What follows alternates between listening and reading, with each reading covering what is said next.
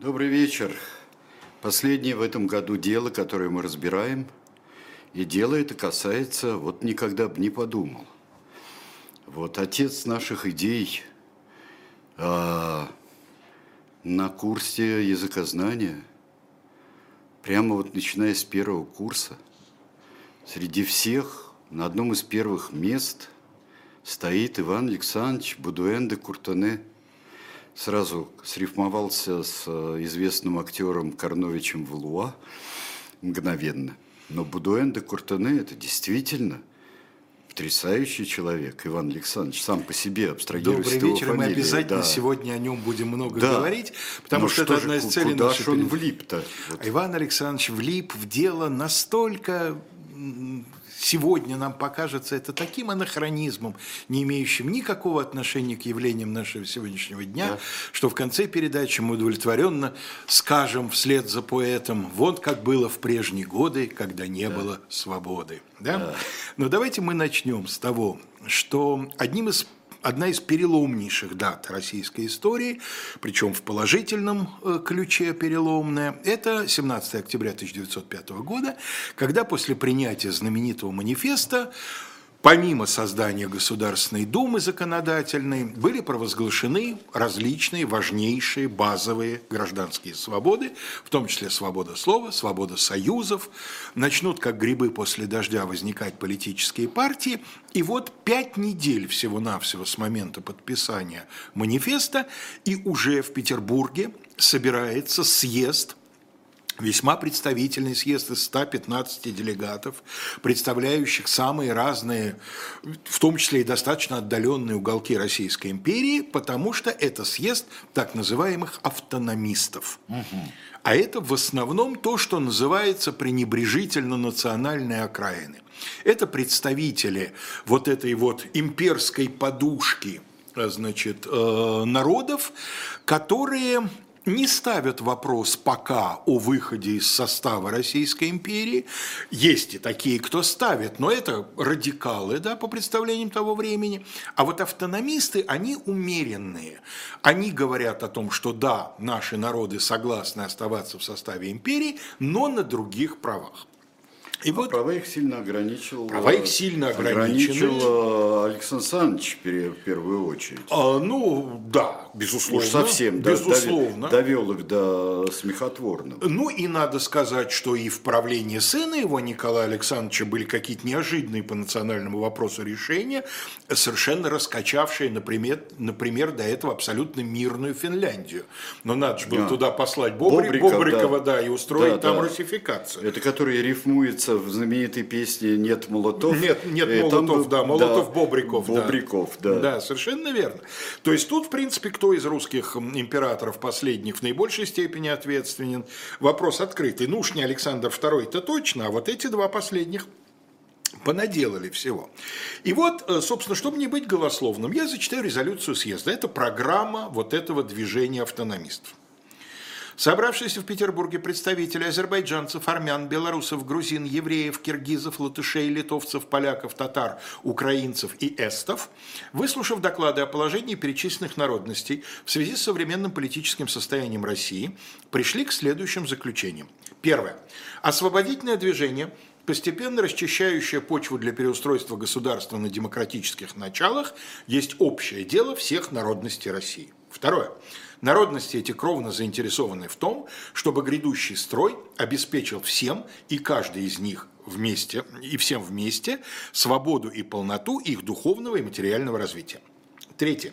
Съезд признает несостоятельность и недопустимость централизации всего законодательства и управления в государстве столь обширным, столь разнообразным и сложным в экономическом, религиозном и национальном отношениях, как Россия. Съезд признает, что в децентрализации государственной власти и в организации народовластия на началах федеративного строя заинтересованы все народы России в интересах народностей, не сосредоточенных на одной определенной территории, а также в интересах национального меньшинства в каждой из таких территорий должны быть установлены общегосударственной конституцией такие нормы, которые обеспечивали бы каждому такому меньшинству и всякой народности неприкосновенность ее национальных прав и интересов. И съезд декларирует, что для осуществления этой программы он считает целесообразным создать соответствующую организацию.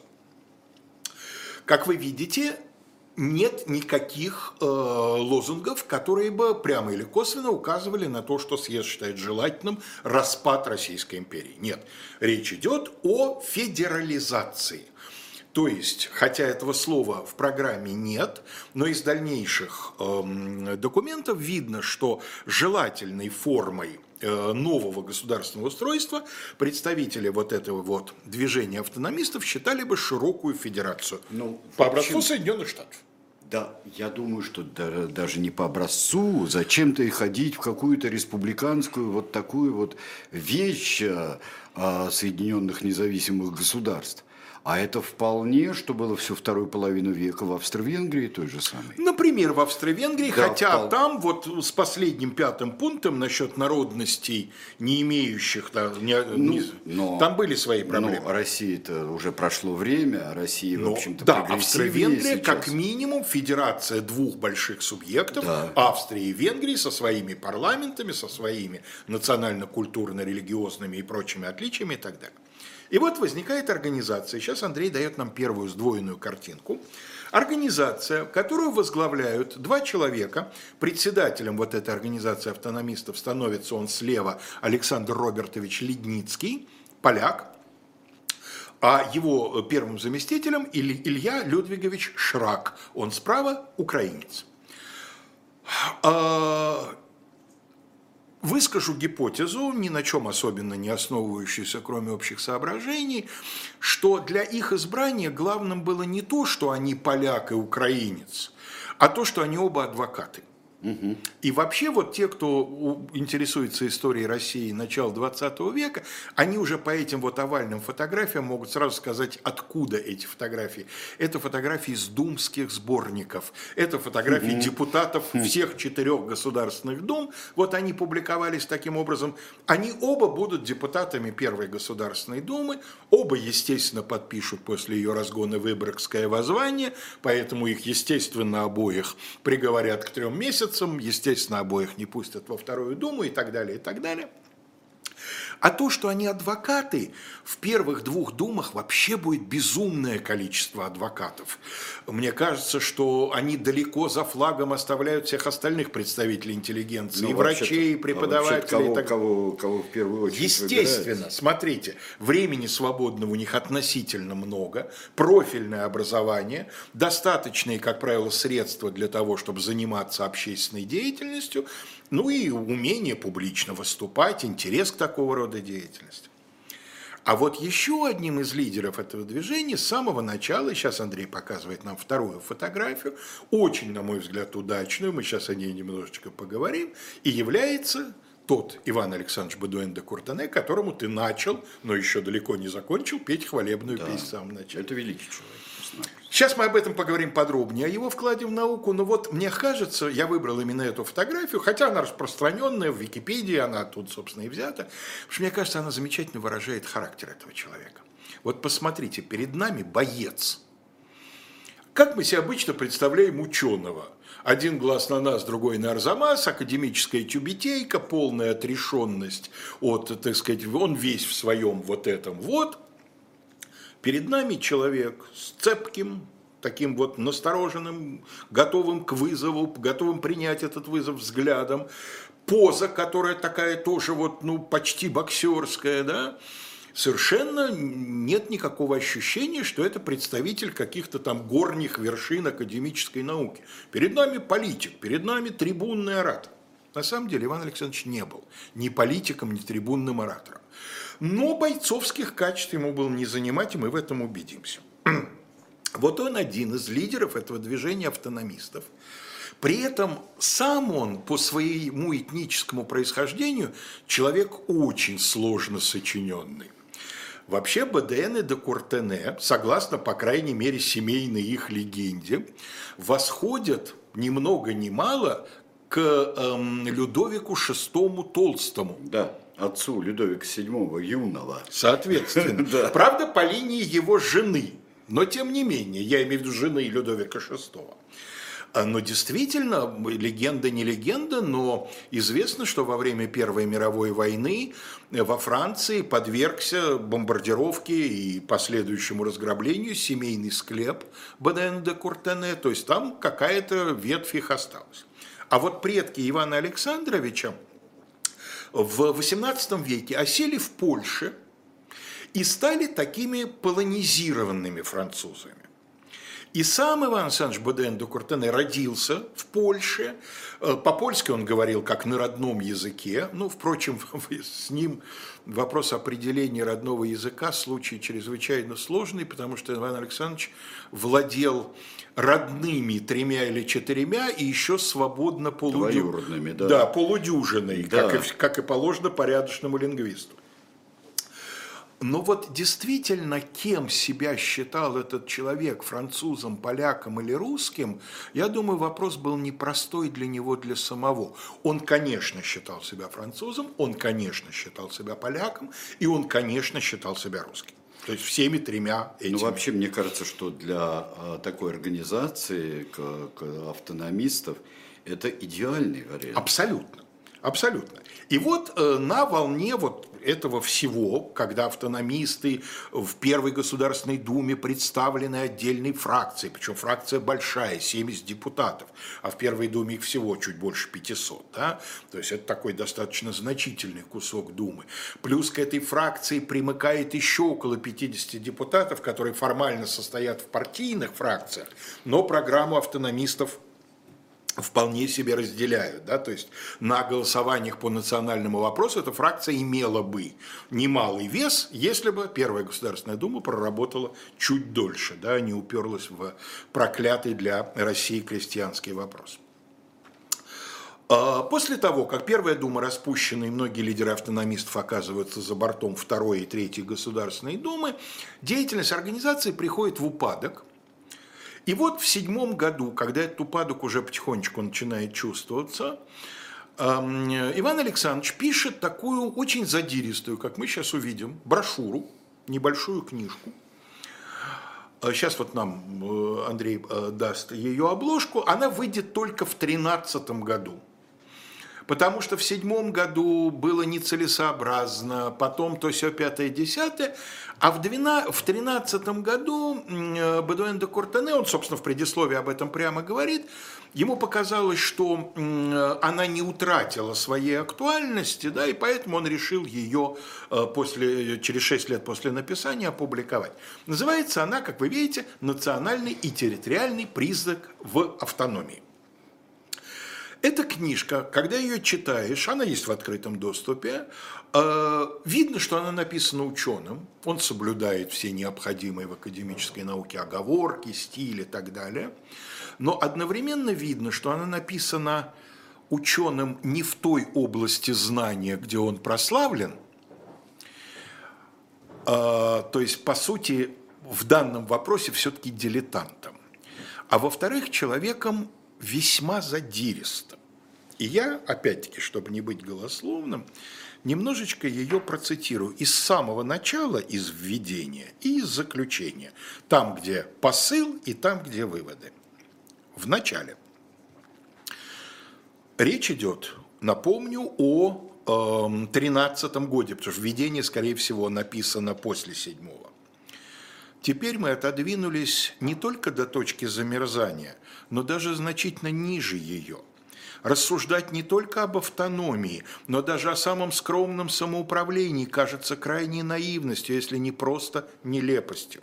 Нынешние законодатели и правители России хотели бы уничтожить малейшие следы местной самобытности, оригинальности и индивидуальности, и вместе с тем сделать невозможными всякие попытки общественной деятельности, всякие поползновения на выход из состояния бессмысленного стада.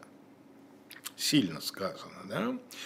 руководствующегося единственно эгоистическими побуждениями шкурного характера и страхом перед палкой и кнутом пастуха. Сильный индивид и сознательная общественность переведены окончательно в разряд строго наказуемых государственных преступлений. Ну а в заключение, вот как он, так сказать, резюмирует. По моему мнению, по мнению моих единомышленников, Россия должна идти в направлении, с одной стороны, к полному уравнению в правах не только всех без исключения граждан, но также всех без исключения вероисповеданий, национальностей и прочих культурных групп и союзов.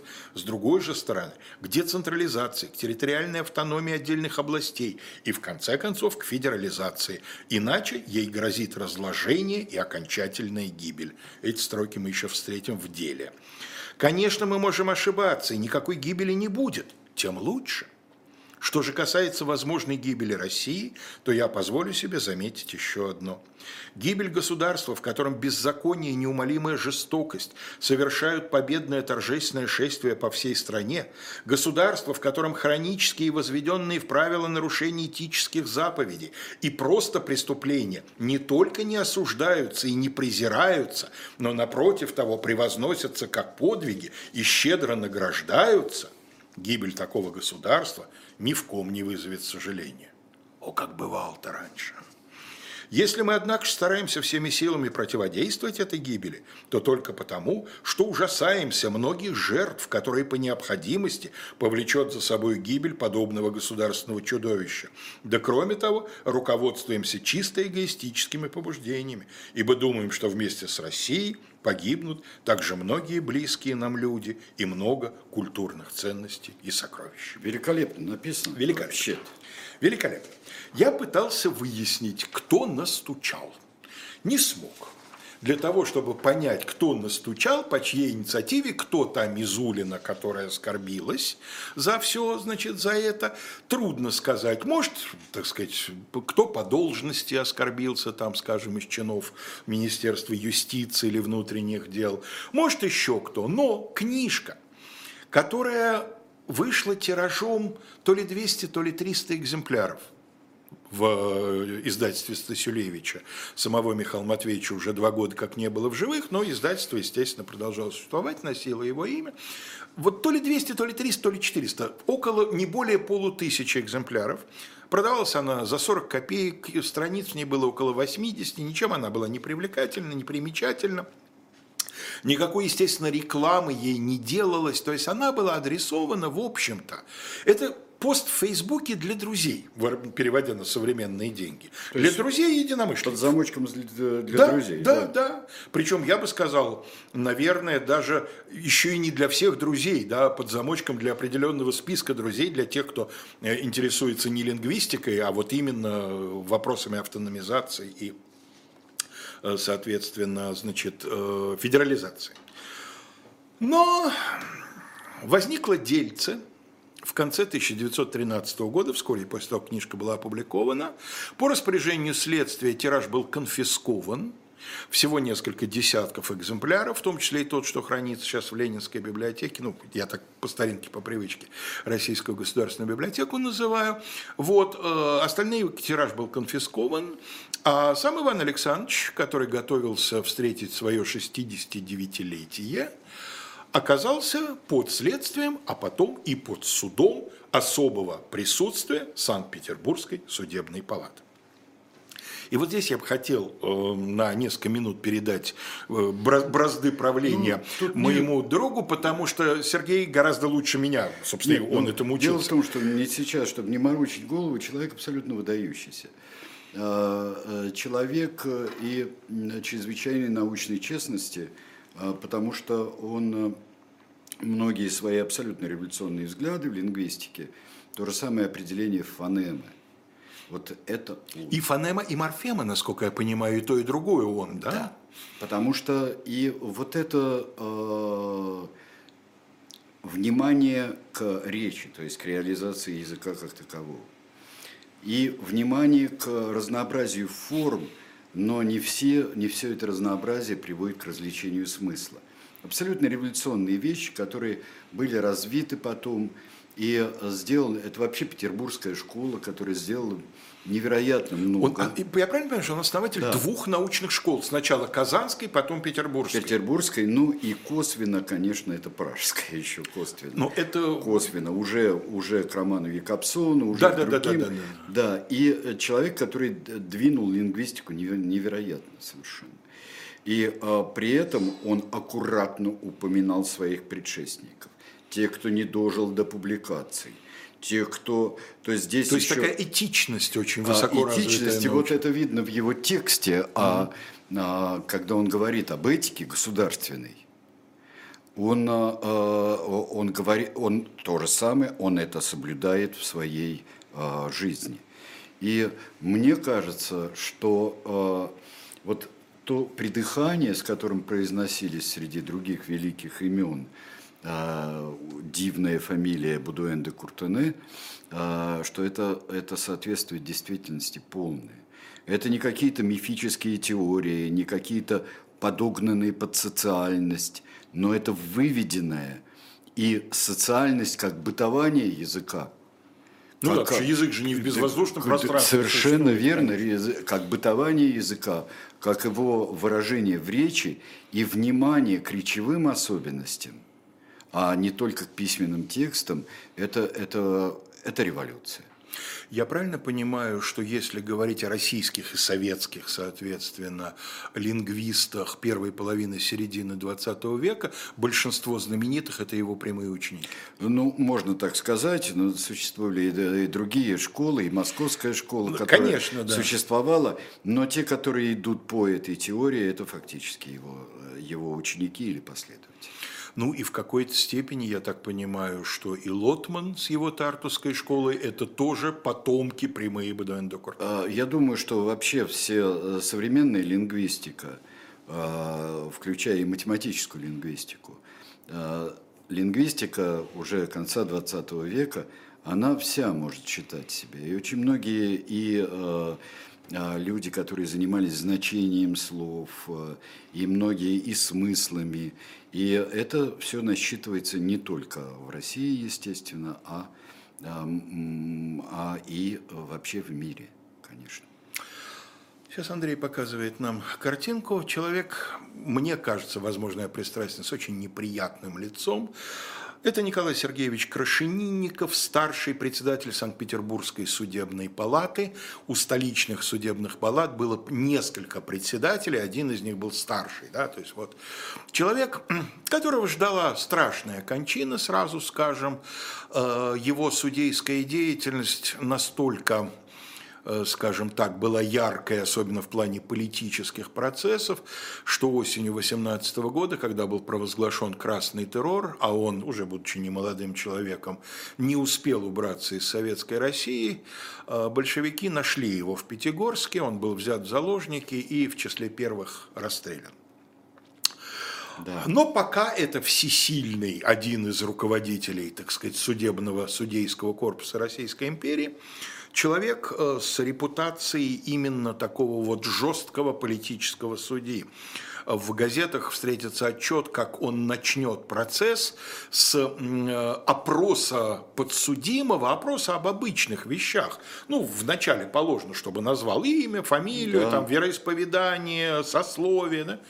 И вот он будет комментировать, значит, вы кто по национальности? БДН де Куртенов говорит, поляк. А, поляк? А кто, какого вы вероисповедания? Римско-католическое. А, следовательно, римско-католическое. То есть он все время язвительно будет выпячивать вот эти вот вещи. Это создаст у публики совершенно однозначное впечатление, что процесс такой инквизиционный, прямо скажем.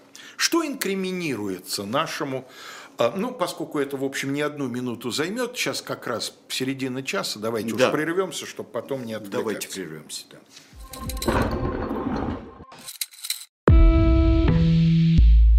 Вы лучше других знаете, что такое хорошая книга. Мы лучше других знаем, где ее можно купить. Книги на любой вкус с доставкой на дом. Интернет-магазин «Shop Diletant Media».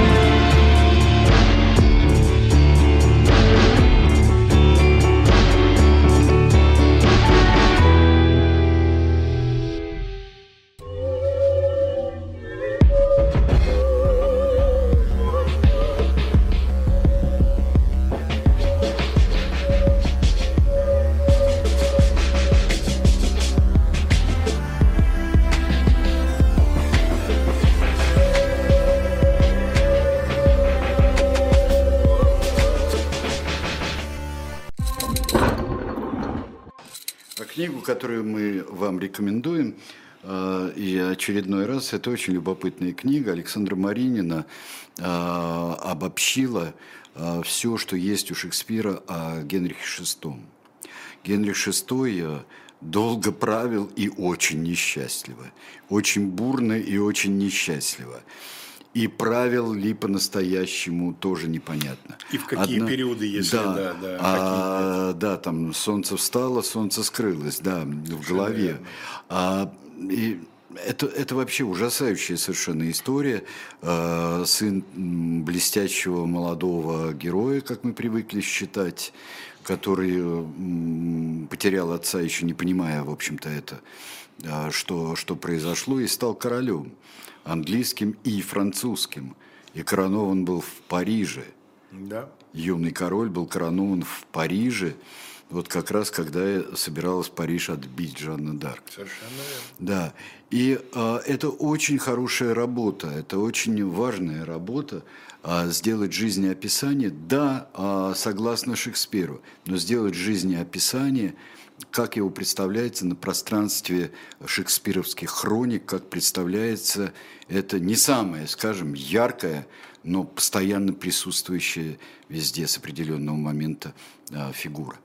Вот. Так что читайте, а положить ее можете в то, что называется шопером. А, кошелку нашу фирменную. У нас разные кошелки. Вот, я несу Да. Ну Некоторые вот. до сих пор авоськи носят, а что удобно, действительно. Авоська замечательная вещь, и она недооцененная.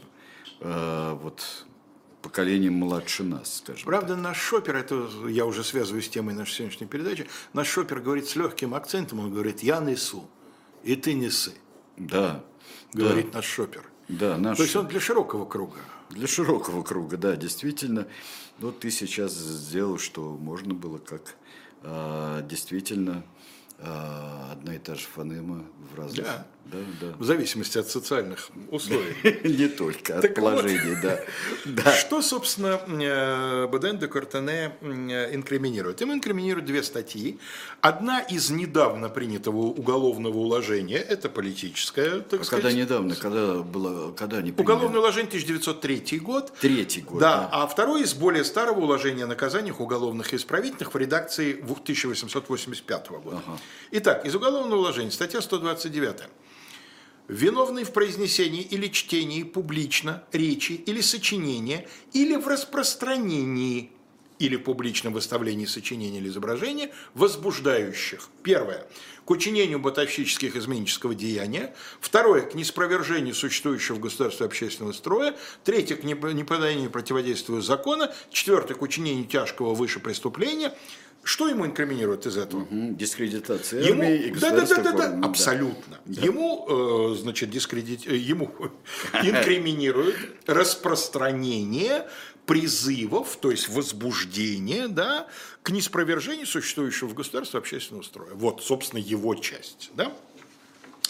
И статью 1034 уложения о наказаниях виновный в возбуждении в печати учащихся к прекращению, приостановлению, возобновлению занятий. Э, в 906 году принята эта редакция статьи, понятно, по мотивам Первой русской революции. Да, Это еще, не его пункт. еще даже чуть-чуть раньше, когда начались эти студенческие забастовки, первый-второй год. Второй пункт. Возбуждение в печати к устройству воспрещенных законом скопищ, не его пункт в распространении посредством печати заведомо ложных о деятельности правительственного установления для должностного лица войск или воинской части сведений фейки об армии. Да, еще завед... И о правительстве. Да, заведомо. Причем это вот заведомо, заведомо ложные. Это потрясающие вещи, как она живучая. Вот это третий пункт статьи 10.34.4 и э, вменяют ему в вину. А почему особое присутствие судебной палаты, а не обычное с присяжными заседание окружного Санкт-Петербургского суда? Потому что статьи такие. Раз. А второе, Иван Александрович Бадуэн де Куртене действительно статский советник, и как особо первых четырех классов табеля о рангах также подлежит суду не суда присяжных, а особого присутствия. По двум основаниям он попадает не на присяжных, которые вполне могли быть сочувственны, а попадает на такую суровую государственную юстицию. К сожалению, у меня нет портрета, и его вообще, насколько я могу судить, не существует, обвинителя на этом процессе, товарища прокурора Санкт-Петербургской судебной палаты Александра Петровича Микинина. Вот как он излагал фабулу обвинения. Цитирую по газете «День». Газета умеренно либеральная, довольно нейтральная. Издавал ее Иван Дмитриевич Сытин, известный знаменитый книга издатель, книга-торговец. Вот как в статье значит, обозревателя газеты «День» излагается логика обвинения. Господин Микенин дает следующую схему своего понимания труда профессора. Сначала лозунг, кавычки, «Россия как государство-чудовище существовать не может, а должна обратиться в Соединенные Штаты». Это он таким образом выдрал из заключительной части вот то, что я читал, да? Да. Называется «перефразируйте». А, ну да. Он да, перефразировал. Да. За этим лозунгом и предложением осуществить реформу мирным путем идет уже призыв провести эту реформу законодательным путем через Государственную Думу, Затем ряд мыслей, чтобы создать настроение. Это мысли о позорных якобы гонениях, которым подвергаются в России отдельные нации, о всеобщем презрении, которое вызывает к себе Россия в Европе, об отдельных политических деятелях, которых он называет истинно русскими и т.д., вплоть до завежимо ложных мыслей о том, что известное распоряжение Гроссера и фон Валя писать на вывесках еврейских лавок имена и отчества владельцев должно помочь погромщикам громить лавки, а полиции получать взятки. Было такое распоряжение по Министерству внутренних дел. Цель же книжки ясна, ибо в предисловии сам профессор говорит, что писал ее, чтобы вызвать отклик в практической жизни – Правда, говорит господин Микинин, профессор здесь дал научные комментарии к своей книге, но я о них лучше не буду говорить, а обращусь к тому, что он говорил на предварительном следствии. Там он разъяснил резкости книги тем, что она написана в 907 то есть в нервное время. Правда, в 907-м шельмование государства входило в планы левой печати, но ведь издана книга не в том году, а в 912-м. Считая таким образом призыв к бунту доказан, господин Микинин перешел к размеру наказания и предложил назначить таковое в высшей мере, имеется в виду верхний предел наказания по э, уложению. Ибо а дальше практически цитата. Кто автор бичующей русскую государственность книги? Варшавский дворянин Бадуэн де Куртене. Какое же лично испытал он гонение, заставившее его так ополчиться на Россию? Никакого. Наоборот, он получил чин действительного статского советника и десятки заграничных командировок.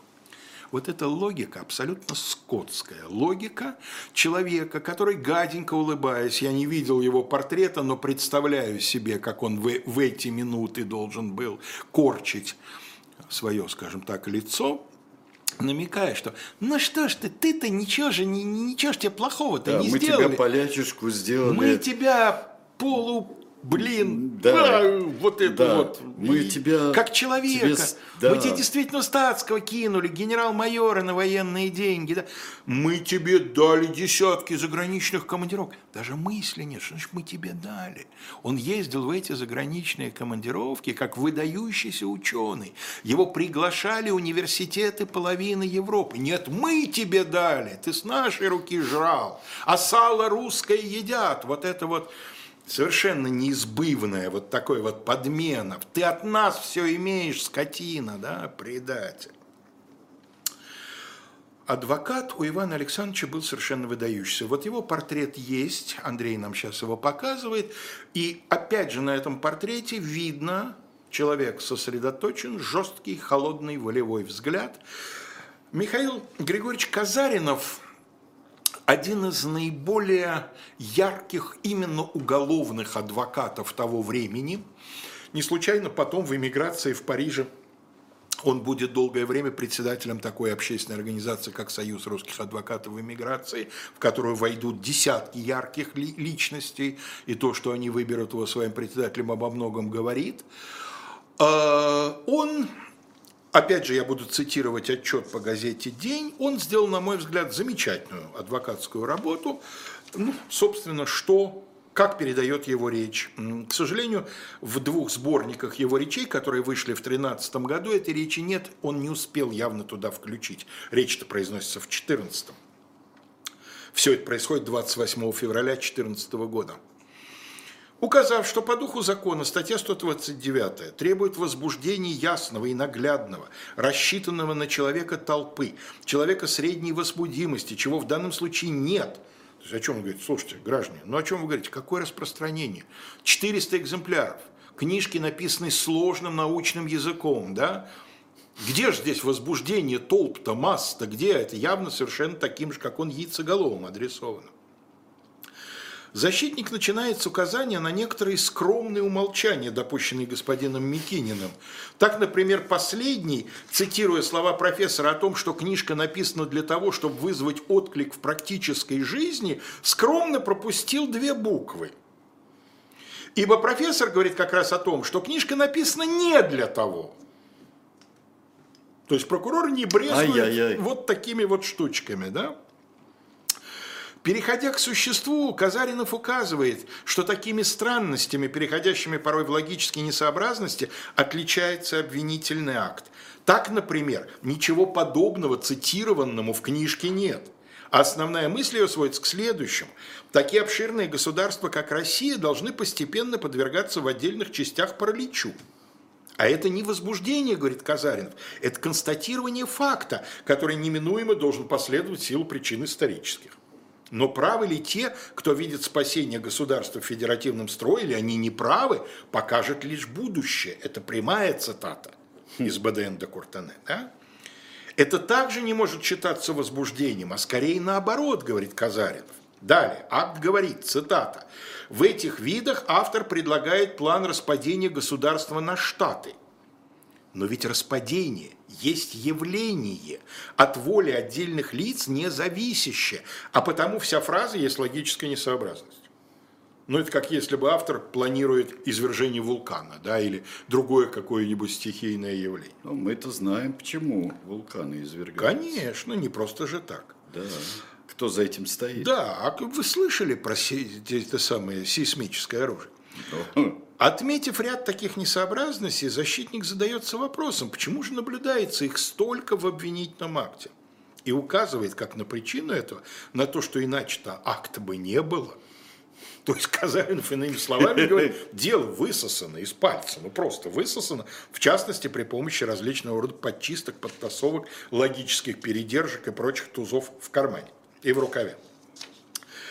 Казаринов подчеркивает, что устанавливая для будущей реформы чисто законодательный путь, профессор даже оговаривает, цитата, «если на реформу будет согласна не только Дума, но и другие законодательные учреждения». А что у нас еще за законодательные учреждения, кроме Думы? Государственный совет, совет, Верхняя палата парламента и сам император, за которым сохранили законодательные, законодательные функции. Да, да. Вот если эти три головы законодательного дракона будут согласны, тогда ну, реформа.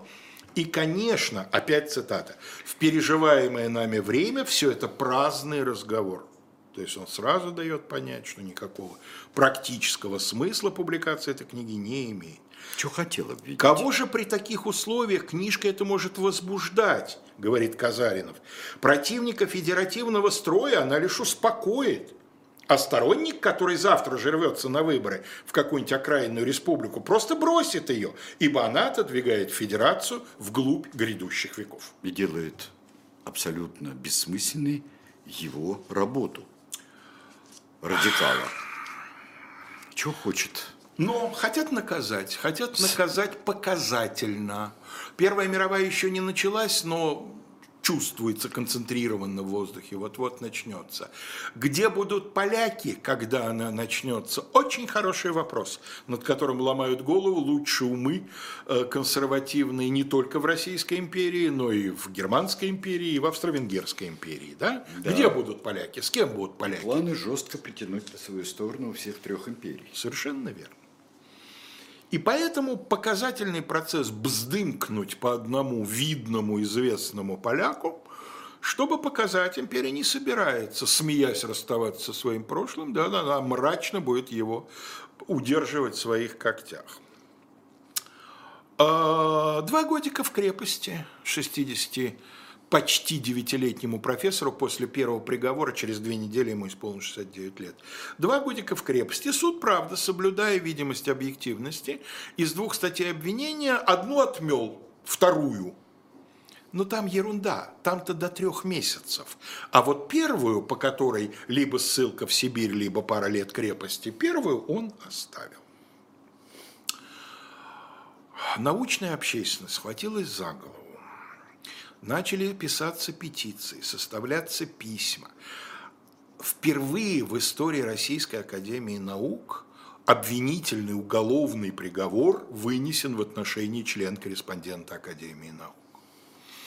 И пишется письмо, которое подписывается шестью, если не ошибаюсь, действительными членами Академии, ну а прочие мелкой шушеры, всяких там профессоров столичных университетов, среди них профессор Мар, будущий академик и эм, собственно... Но пока его не подняли на...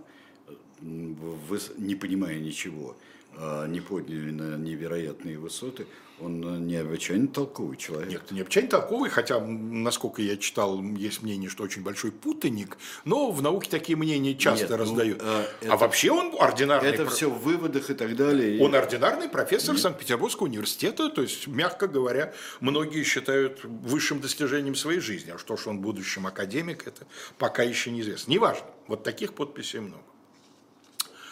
А, составляется кассационная жалоба. К сожалению, по непонятной мне причине, я не нашел ее следов. Я внимательно просмотрел сборник э, решений Конституционного департамента Сената за 2014 год. Там нет следов этой жалобы. Мы знаем только, что жалобу взял составлять знаменитый, а в 2014 году просто невероятно на всю Европу прогремевший Оскар Осипович Грузенберг – только что закончилось дело Бейлиса.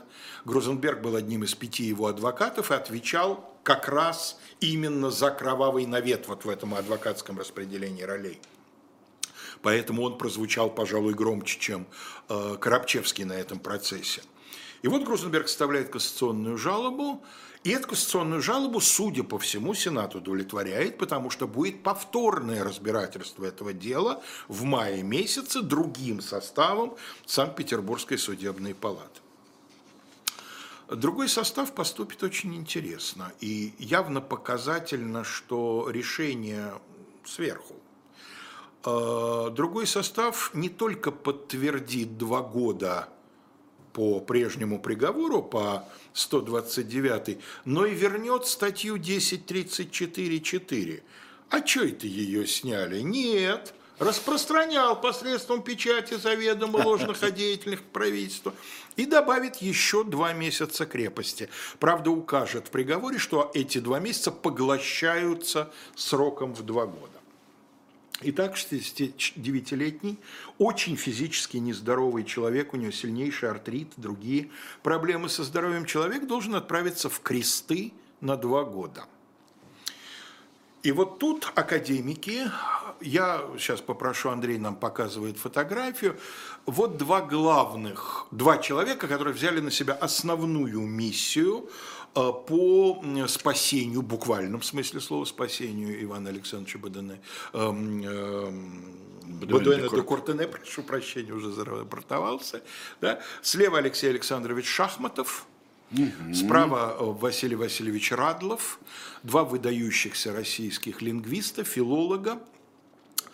И они обратились к человеку, который единственно, видимо, мог помочь в этой ситуации, он помог. Андрей дает нам еще один портрет. Я постарался найти портрет соответствующей эпохи.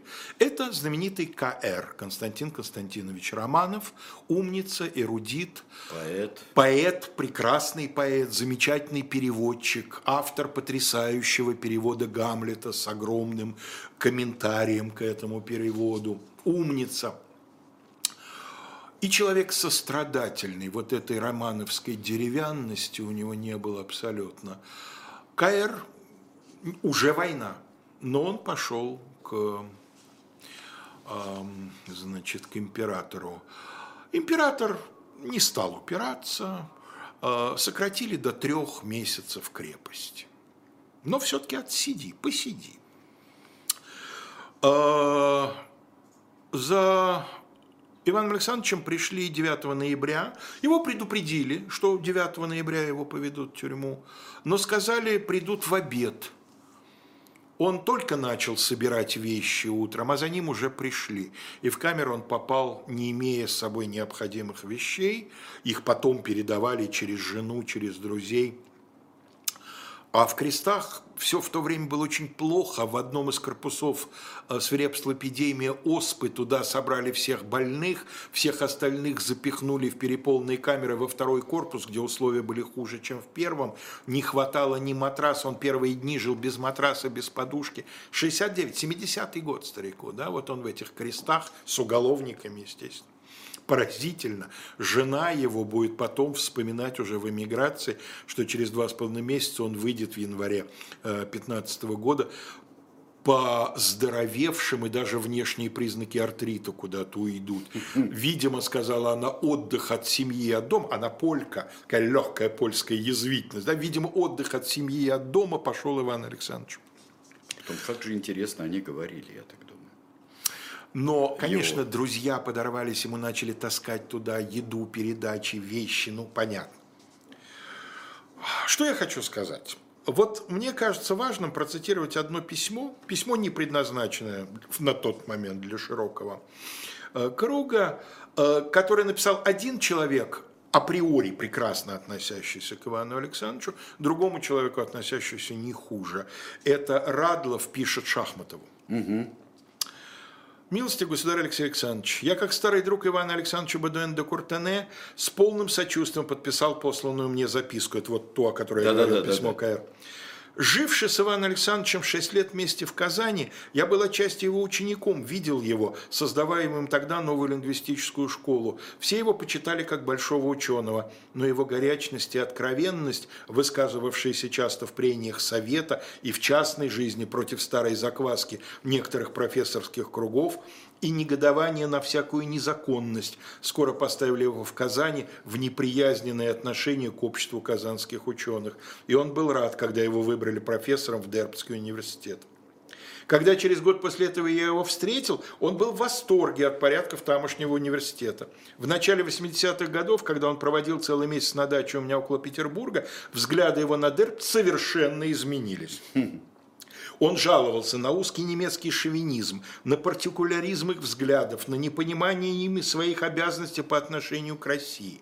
Видно, горячность его и откровенность вредили ему в глазах немцев, которые, как я слышал от других, видели в нем чужого, неподходящего к их идеалам деятеля. Он и немцы были рады, когда его по выслуге пенсии пригласили в Краковский университет.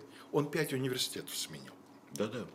Впоследствии я часто встречался с ним и из писем и разговоров его узнал, что сначала он был с энтузиазмом встречен в Кракове, но это чувство к нему скоро охладело.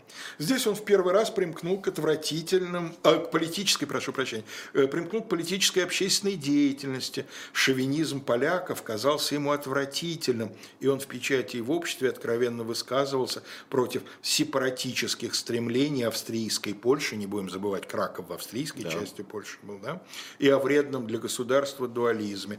Тогда поляки считали его отступником от польских идеалов, а правительственные круги от него отчудились, так как он публично высказывался против действий венгерского правительства.